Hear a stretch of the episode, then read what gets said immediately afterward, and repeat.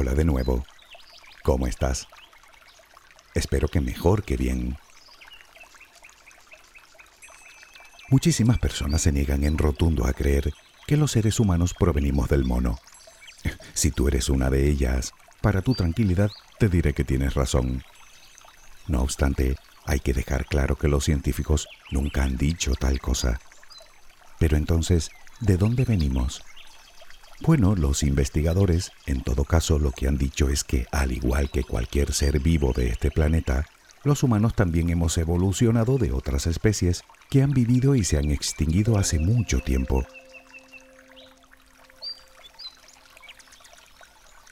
Hasta ahora se creía que la diferencia existente entre un chimpancé y un ser humano era tan solo del 1 o el 2%, pero recientes investigaciones parecen revelar que el porcentaje de ADN que ambas especies compartimos no supera el 89%. ¿A dónde nos conduce esto?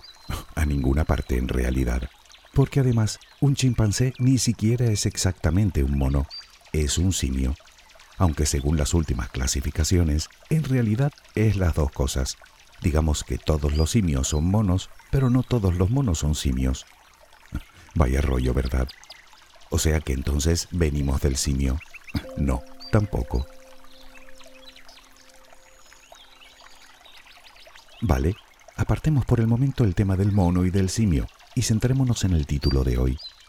¿Qué es eso del eslabón perdido? Pues parece ser que un mito, creado por la prensa hace nada menos que un siglo y medio, y además avivado por uno de los fraudes científicos más sonados de toda la historia del conocimiento.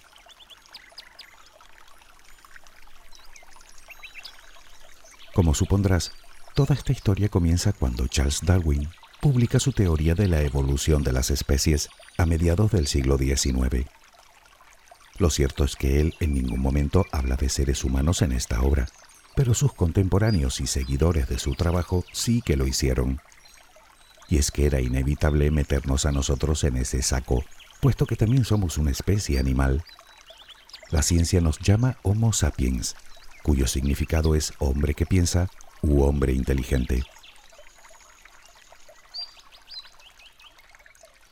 En aquellos tiempos la idea era revolucionaria y absolutamente novedosa. Teniendo en cuenta pues la forma en la que se desarrolla la evolución, era obvio que nosotros procedíamos de una especie similar pero menos evolucionada, con toda seguridad de alguna especie del orden de los primates. Se llaman primates a un grupo de animales que comparten determinadas características comunes, como manos y pies con cinco dedos y uñas planas, o el dedo pulgar opuesto al resto que le confiere habilidades especiales, ojos al frente que nos da visión estereoscópica, brazos que giran alrededor de los hombros o un cerebro proporcionalmente mayor. A este orden pertenecen los monos y los simios y también nosotros, de lo que se desprende que nuestros antepasados tendrían al menos que parecerse a ellos.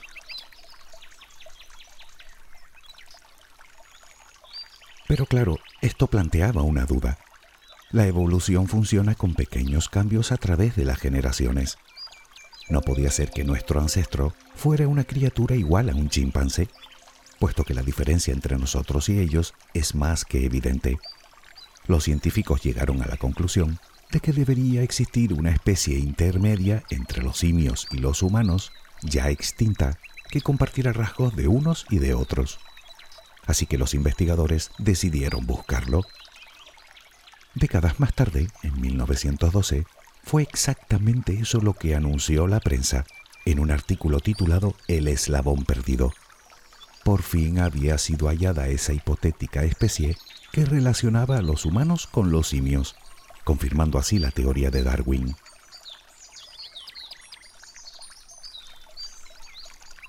Los restos, fragmentos de un cráneo y una mandíbula, fueron encontrados por un trabajador mientras cavaba una zanja en una localidad del sureste de Inglaterra llamada Piltdown. Cerca de allí vivía un arqueólogo aficionado llamado Charles Dawson, que solía pasear por la zona. El obrero entregó los restos a este, que a su vez los presentó después en la Sociedad Geológica en Londres. Naturalmente de la noche a la mañana, Dawson pasó a ser un miembro destacado de la comunidad científica, disparando su reputación.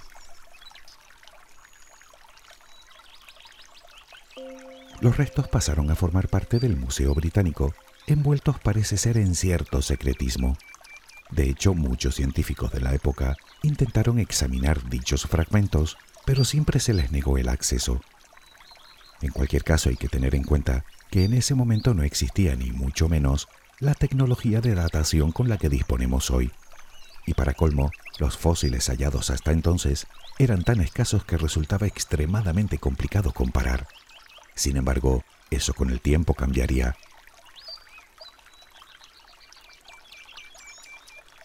En 1953, el Museo de Historia Natural de Londres emite un comunicado sorprendente. Los restos de Piltdown tenían menos de 50.000 años, y resulta que se trataba de parte de un cráneo humano y restos de la mandíbula de un simio, parece ser que de un orangután. Estaba claro que todo había sido manipulado y dispuesto específicamente para perpetrar el engaño. La pregunta es, ¿quién estaba detrás de todo? Bueno, los científicos han querido seguir investigando el fraude y el primer sospechoso es, por supuesto, Charles Dawson. Pero parece ser que podrían haber otros implicados, entre ellos el conservador del museo o el mismísimo Sir Arthur Conan Doyle. Sí, el creador de Sherlock Holmes. No olvidemos que aparte de escritor, era también médico.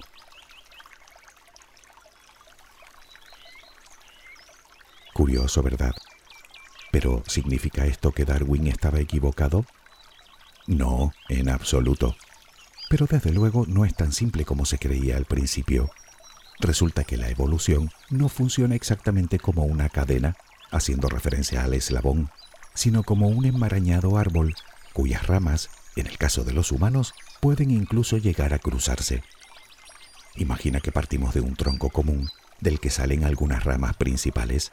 De esas aparecen algunas secundarias, que a su vez van dando lugar a más y más ramas hasta crear toda la biodiversidad que podemos encontrar a lo largo y ancho de este mundo.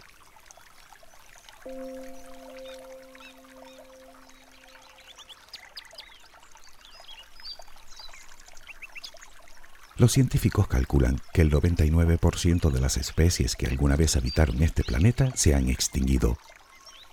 Muchas de ellas desaparecieron debido a extinciones masivas, cerrando definitivamente su linaje y desapareciendo por completo.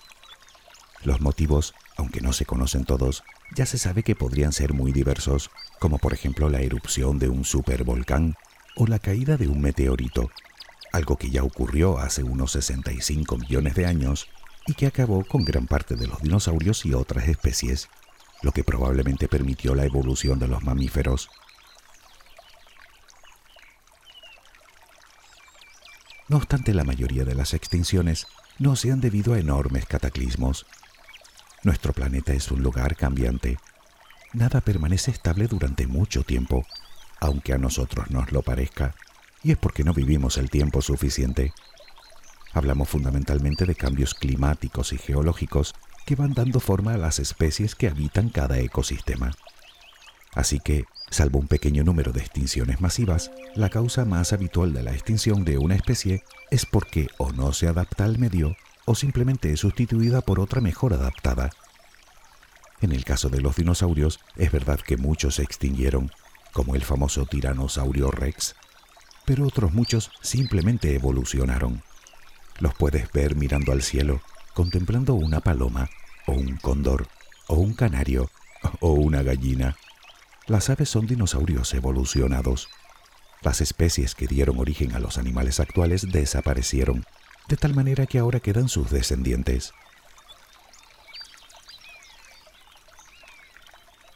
Bien, a nosotros nos ha pasado algo similar, salvo que no procedemos de los dinosaurios. Vale, pero ¿de dónde venimos? Creo que lo mejor es empezar por el principio.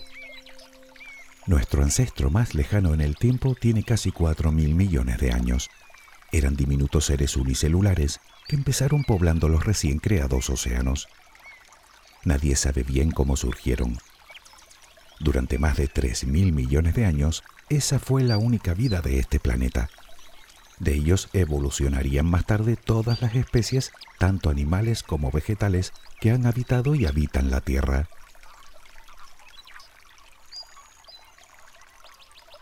Hace más de 600 millones de años, algunos de esos microorganismos evolucionaron para crear las primeras células que darían lugar al inicio del reino animal. El siguiente paso evolutivo nos lo encontramos hace unos 530 millones de años, en la llamada explosión cámbrica. Se considera uno de los acontecimientos más importantes de la historia de la vida en la Tierra. En un periodo de tiempo relativamente corto, lo que hasta entonces era solo vida bacteriana evolucionó para dar como resultado la aparición de todos los grupos de animales modernos. Hoy en día, los desencadenantes de ese proceso siguen siendo una incógnita para la ciencia, pero lo cierto es que los registros fósiles no dejan lugar a dudas. Sucedió. Hace más de 500 millones de años, el mar rebosaba de vida primitiva. En ese momento hace su aparición nuestro siguiente ancestro, un pequeño pez, de forma cilíndrica, pero con algo nuevo, una columna vertebral. Todos los animales vertebrados procedemos de él. Esos primeros peces evolucionarían en varios sentidos. Unos lo hicieron para crear gran parte de la fauna marina y otros empezaron a sustituir las aletas por apéndices parecidos a patas. Hace unos 380 millones de años aparecían los tetrápodos, los primeros animales de cuatro patas. Probablemente eran peces que vivían en el fondo de los mares poco profundos de la época, desarrollando patas para moverse por el suelo arenoso. Esos extraños animales son los que conquistarían tierra firme unos pocos millones de años después. No se sabe con exactitud cuándo tuvo lugar la colonización de la Tierra por parte de esas especies de tetrápodos aunque parece que ya hubo incursiones por parte de ciertos animales acuáticos desde casi el inicio del Cámbrico, se calcula que la Tierra no fue conquistada hasta hace unos 375 millones de años por especies que mantenían dos sistemas de respiración, las agallas, que les permitían respirar bajo el agua, y los pulmones. Por cierto, el hipo, ya sabes, eso tan molesto que se produce por la contracción del diafragma y el cierre brusco de la glotis, es un vestigio que queda en nosotros de esos lejanos tiempos en los que nuestros ancestros pasaron del mar a la tierra. Esos animales evolucionaron también de distintas maneras. Por un lado se creaba el grupo de animales que más tarde darían lugar a los reptiles, a los dinosaurios y posteriormente a las aves, y por otro los que darían origen a los mamíferos. Como ves, no hablamos de cambios inmediatos, sino de procesos que duran decenas y decenas de millones de años, durante los cuales se van dando pequeñas mutaciones que con el tiempo dan lugar a enormes modificaciones. Se estima que los primeros mamíferos aparecieron en la Tierra hace algo más de 200 millones de años. Durante mucho tiempo estuvieron a la sombra de los dinosaurios, indiscutibles dominadores de prácticamente todos los ecosistemas. Empezaron siendo animales pequeños, el mayor quizá del tamaño de un perro mediano, la mayoría nocturnos, y habitaban en madrigueras bajo tierra o en los árboles, donde podían mantenerse a salvo de los depredadores.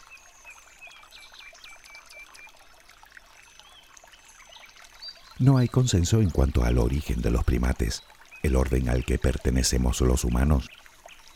Lo que sí parece claro es que aparecieron como mínimo hace unos 65 millones de años, aunque podría ser mucho antes, unos 85 millones.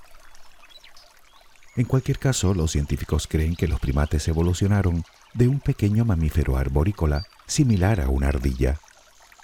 Sin embargo, la evolución nunca se detiene. Esos pequeños primates también evolucionaron de dos maneras, los primates inferiores y los primates superiores. De estos últimos procedemos nosotros. Algunos de ellos evolucionaron hasta crear una familia que llamamos homínidos, que se vuelven a subdividir dando lugar al género Homo, al cual pertenecemos y del cual somos la única especie viva. Sí, ha habido otros humanos antes que nosotros, incluso otros sapiens, pero no adelantemos acontecimientos.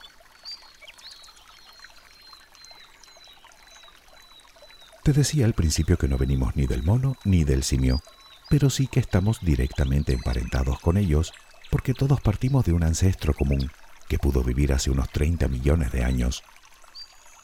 Como ya sabes, la evolución va íntimamente ligada a los cambios geológicos y climáticos. Debido precisamente a esto, hace unos 11 millones de años, las espesas selvas africanas, en las que vivían gran cantidad de especies de primates superiores, comenzaron a retroceder. La espesura fue dejando paso a la sabana, con un considerable descenso en el número de árboles. Muchos de los primates desaparecieron, otros redujeron su hábitat a otras latitudes, pero otros hicieron algo absolutamente nuevo en la evolución.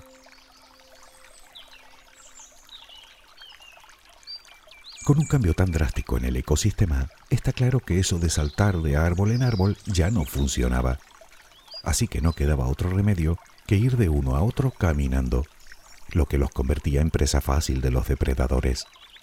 La única opción de permanecer alerta era la de acechar por encima de la maleza, así que empezaron a erguirse, a caminar por el suelo a dos patas. Habían aparecido los homínidos. Ese es el principal distintivo de estos nuevos recién llegados, caminar sobre las extremidades traseras de forma erguida. Se estima que la línea de los homínidos se escindió de la de los simios en algún momento hace entre 5 y 8 millones de años. La huella fósil más antigua que se ha encontrado de un homínido tiene unos 4,4 millones de años, encontrada en Etiopía, aunque hay que admitir que en aquel momento eran más parecidos a un chimpancé que a nosotros. A partir de la aparición de esta nueva familia, podemos decir que empieza lo que llamamos la prehistoria, un periodo de tiempo que dura hasta que aparecen los primeros escritos, hace unos 5.300 años.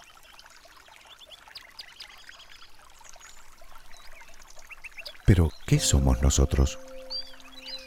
Como comentamos antes, pertenecemos al subgrupo de los primates superiores, que a su vez se divide en dos, simios inferiores y simios superiores.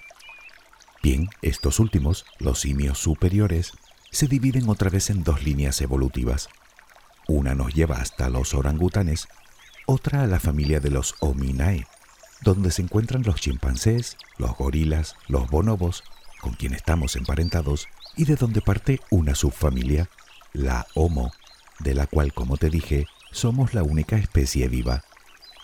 Te sonará el nombre de Australopithecus o Pitecántropo, o el Homo habilis, o el Homo antecesor, o el Homo erectus, extinguido hace unos 300.000 años. Bueno, pues todos estos son homínidos, que vivieron hace millones de años en África, Asia y Europa. Se conocen algunos más y hoy se cree que podrían haber existido decenas de especies de homínidos que a su vez evolucionaron en distintos tipos de humanos.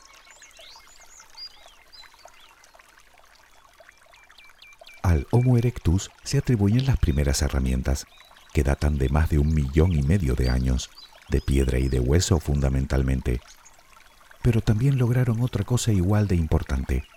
Me refiero al control del fuego. De eso hace unos 780.000 años.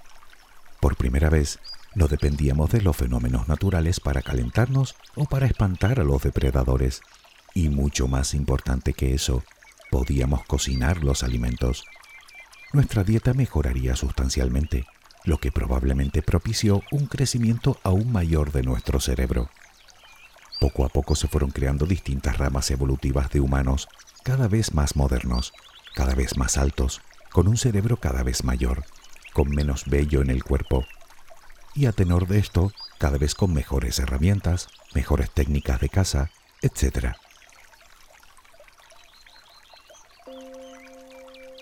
Pero, ¿y qué hay de nosotros, del ser humano moderno? ¿Cuál es exactamente nuestro linaje? Buena pregunta. Hasta ahora se pensaba que nuestra especie apareció en África hace unos 200.000 años sin embargo, recientes descubrimientos adelantan esa fecha en unos 100.000 años más. Aunque en realidad no se sabe bien si esos humanos tempranos eran absolutamente idénticos a nosotros en todos los aspectos. La pregunta es cómo llegamos a ser exactamente lo que somos ahora. Pues ahí está la cuestión, porque parece ser que no venimos de una sola línea evolutiva. Recientes investigaciones en nuestro ADN revelan que somos el resultado del cruce de cuatro especies de humanos, que habitaron los mismos lugares por miles de años, los sapiens, los neardentales, los denisovanos, una rama de sapiens que se separó de los neardentales y una cuarta especie que aún se desconoce, todas muy parecidas a nosotros y todas extintas.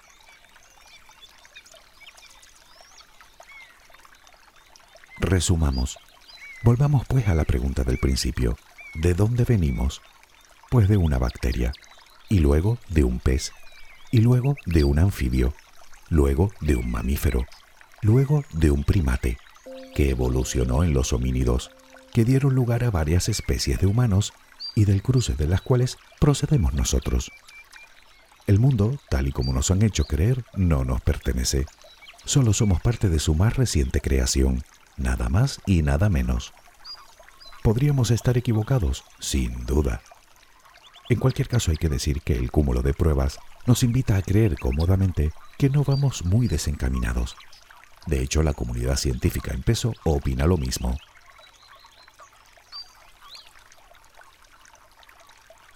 Naturalmente tú puedes creer lo que estimes oportuno, faltaría más.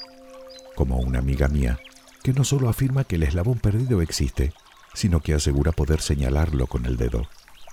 En fin, dice que soy yo. ¿Qué puedo decir? Tal vez tenga razón. Aunque si es así, miremos el lado bueno. Al menos ya no está perdido, ¿no? Espero que tengas una luminosa jornada. Hasta muy pronto.